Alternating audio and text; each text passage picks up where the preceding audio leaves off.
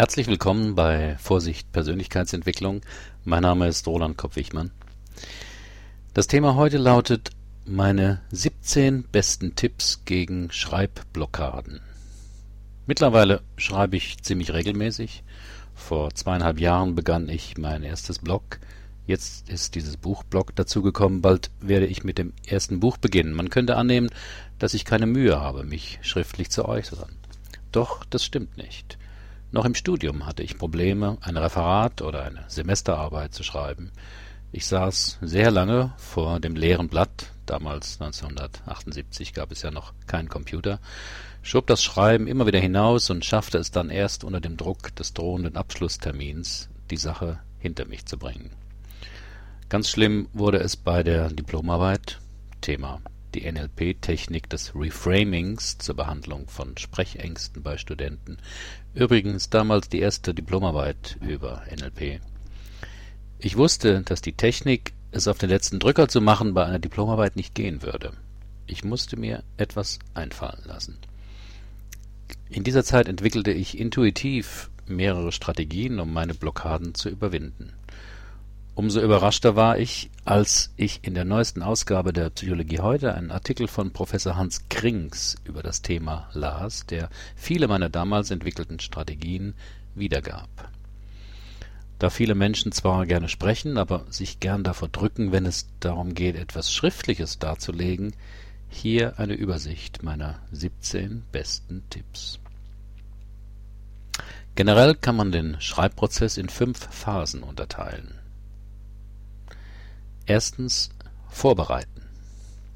Damit sollte man möglichst früh beginnen. Denn bevor man zum Schreiben kommt, muss man ja recherchieren, viel lesen, dann geht es ans Strukturieren und Gliedern des Themas, dann erst beginnt das Schreiben und zum Schluss kommt das Optimieren. Mein erster Tipp, trennen Sie diese unterschiedlichen Phasen.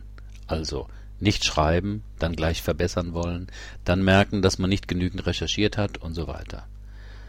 Das Trennen der Phasen hilft Ihnen auch, eine ungefähre Zeitplanung für die einzelnen Arbeitsschritte einzuplanen. Außerdem wichtig, wo können Sie am besten schreiben? Suchen Sie sich einen guten Arbeitsplatz, der Ihre Bemühungen unterstützt und nicht sabotiert. Die Harry Potter-Autorin konnte ihren ersten Welterfolg im Café schreiben. Doch das ist nicht für jeden die richtige Umgebung. Wenn Sie zu Hause schreiben wollen, müssen Sie sich gut gegen mögliche Ablenkungen Zeitung, Wohnung aufräumen, Internet surfen und so weiter abgrenzen können. Können Sie das nicht so gut, suchen Sie sich einen Ort, wo die Ablenkungen minimal sind. Ich habe zum Beispiel damals als Student nur in der Bibliothek gelernt und geschrieben. Wenn ich dann abends nach Hause ging, wusste ich, jetzt ist Feierabend. Nächster Tipp. Wann können Sie am besten schreiben? Es geht hier um die für Ihr Schreiben günstigste Tages- oder Nachtzeit. Ich bin zum Beispiel Frühaufsteher und kann gut morgens um sechs schreiben. Abends dagegen verlässt mich die Konzentration. Wichtig ist auch, regelmäßig zu schreiben. Am besten jeden Tag eine bestimmte Zeit lang. So machen es auch erfolgreiche Schriftsteller. Lieschen Müller meint ja, dass der Dichter im Garten sitzt, Kaffee trinkt und wartet, bis ihn die Muse küsst. Doch Menschen, die berufsmäßig schreiben, haben fast immer feste Schreibzeiten. Zum Beispiel von neun bis zwölf und nochmal von sechzehn bis neunzehn Uhr. Zweite Phase Planen. Klären Sie Ihren Schreibzweck. Wichtig ist die Zielgruppe und Ihre Absicht zu klären, warum Sie etwas schreiben. Also müssen Sie sich mit der Frage beschäftigen, für welchen Auftraggeber wollen Sie welche Art von Text, für welche Leser, für welches Medium, mit welchem kommunikativen Ziel informieren, überzeugen, unterhalten, schreiben. Weiterer Tipp. Füllen Sie Ihre Speicher. Damit ist die wichtige Phase des Sammelns von Ideen und Material gemeint. Dann werden Sie sicher auch viel lesen. das ist auch deshalb wichtig, weil man da Ideen bekommt. Nicht nur über neue Themen, sondern auch über Fachausdrücke, Schreibstile und anderes.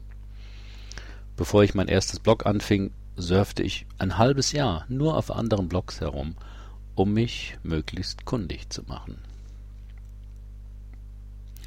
Nutzen Sie die Word-Gliederungshilfe oder die Gliederungshilfe Ihres Textprogramms. Dieser Tipp von Professor Krings war neu für mich. Ich werde ihn aber ausprobieren. Da man für ein Manuskript ohnehin die Gliederungsfunktion braucht, zum Beispiel um das Inhaltsverzeichnis einfach zu erstellen oder den Index, kann man auch zuerst damit anfangen und jeden Gliederungspunkt auf mehreren Hierarchieebenen hin und her schieben. Halten Sie immer ein Notizbuch griffbereit. Wenn man mal in einem Thema drin ist, arbeitet das Unbewusste dauernd daran. Nicht nur dann, wenn man gerade am Schreibtisch sitzt. Das hat zur Folge, dass man zu den unmöglichsten Zeiten und an verschiedenen Orten plötzlich eine Idee hat – aber gerade der PC nicht da ist. Mir kommen zum Beispiel immer gute Ideen beim Rasieren. Die Lösung? Ein kleines Schreibheft.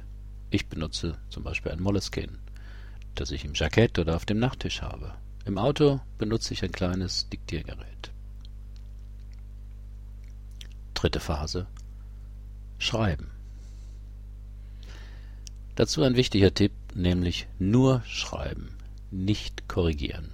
In vielen Ratgebern zum kreativen Schreiben wird die Methode des Keep Writing empfohlen. Also möglichst drauf losschreiben, ohne innezuhalten oder groß nachzudenken oder gar zu verbessern. Also Quantität vor Qualität. Diesen Tipp befolge ich immer, denn es setzt den inneren Kritiker für die Schreibphase außer Kraft. Ich verbessere auch keine Rechtschreibfehler in dieser Phase, einfach nur um den kreativen Output nicht zu stören. Schreiben Sie, wie Sie sprechen. Manchmal tendiere ich dazu, mich zu kompliziert auszudrücken. Wenn ich das dann lese, versuche ich es erneut und es wird noch schlimmer. Dann höre ich auf zu schreiben und stelle mir vor, es einem Freund zu erzählen, was ich gerade ausdrücken will. Erfahrungsgemäß klappt es dann fast immer. Denn beim Sprechen ist auch der innere Kritiker mit seinen für diese Phase überhöhten literarischen Ansprüchen erstmal ruhig gestellt. Die Hochphase des Kritikers ist die Optimierungsphase. Noch ein Tipp, nicht an Problemen hängen bleiben. Du musst nicht den ganzen Stall ausmisten, um das Pferd zu reiten war ein Spruch aus einer Ausbildungsgruppe vor 20 Jahren, der mich seitdem begleitet. Es ist das Gegenmittel für leicht zwanghafte Naturen, die sich bei einer auftretenden Schwierigkeit allzu lange in die Sache verbeißen und so im Schreibprozess stecken bleiben. Besser ist es, sich nicht von den Problemen unterbrechen zu lassen, sondern weiterzumachen und einen Vermerk anzubringen, neu formulieren, Quellenangabe suchen und so weiter und eben das Pferd zu reiten, will heißen weiterschreiben. Vierte Phase Visualisieren. Stellen Sie sich das erreichte Produkt lebhaft vor. Dieser Schritt fehlt bei Professor Krings in seinem Artikel. Ich halte ihn aber aus Erfahrung für wichtig und für sehr motivierend.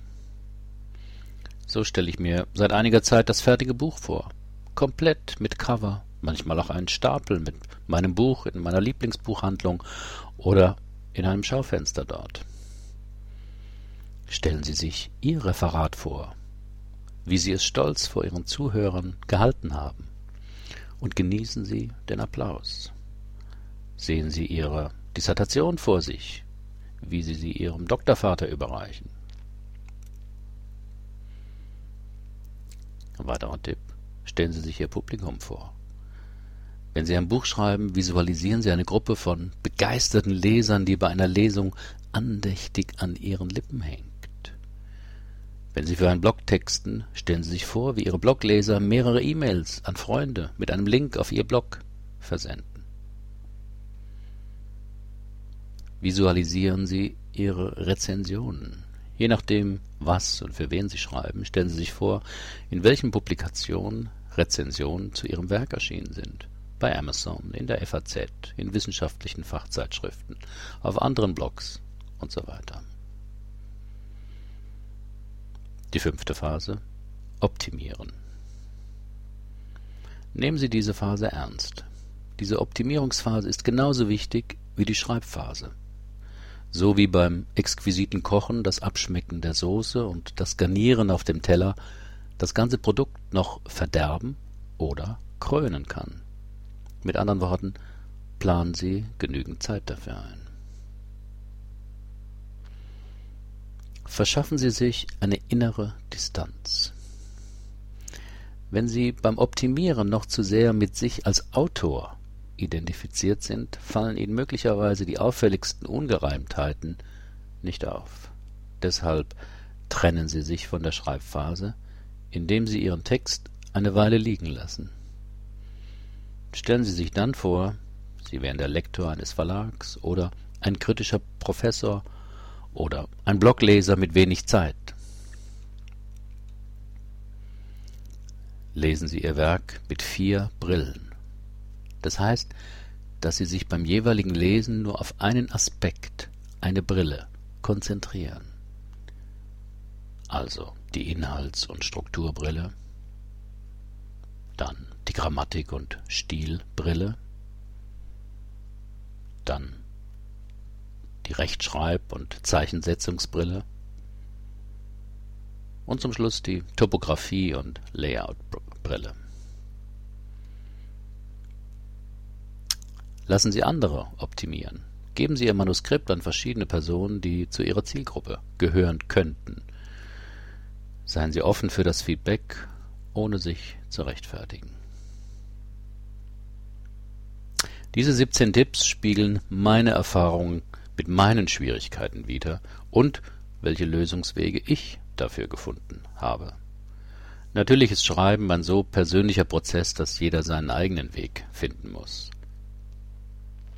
Ich wünsche Ihnen dabei viel Erfolg. Herzlichen Dank für Ihre Aufmerksamkeit. Bis zum nächsten Mal.